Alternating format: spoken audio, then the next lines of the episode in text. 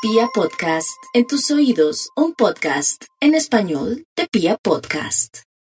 Los cáncer, el tiempo más productivo del año, todo lo que hagan con la platica les va divinamente. Tienen un par de astros que avanzan de manera eficiente en el eje de la economía. Así que negocio que llega tiene futuro.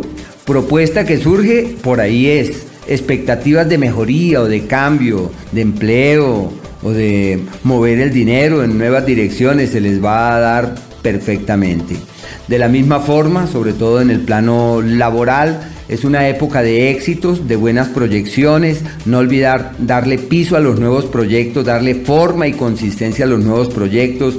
Y en el plano romántico y afectivo es un ciclo donde hay que eh, encontrar eh, ese espacio adecuado para una comunicación fiable.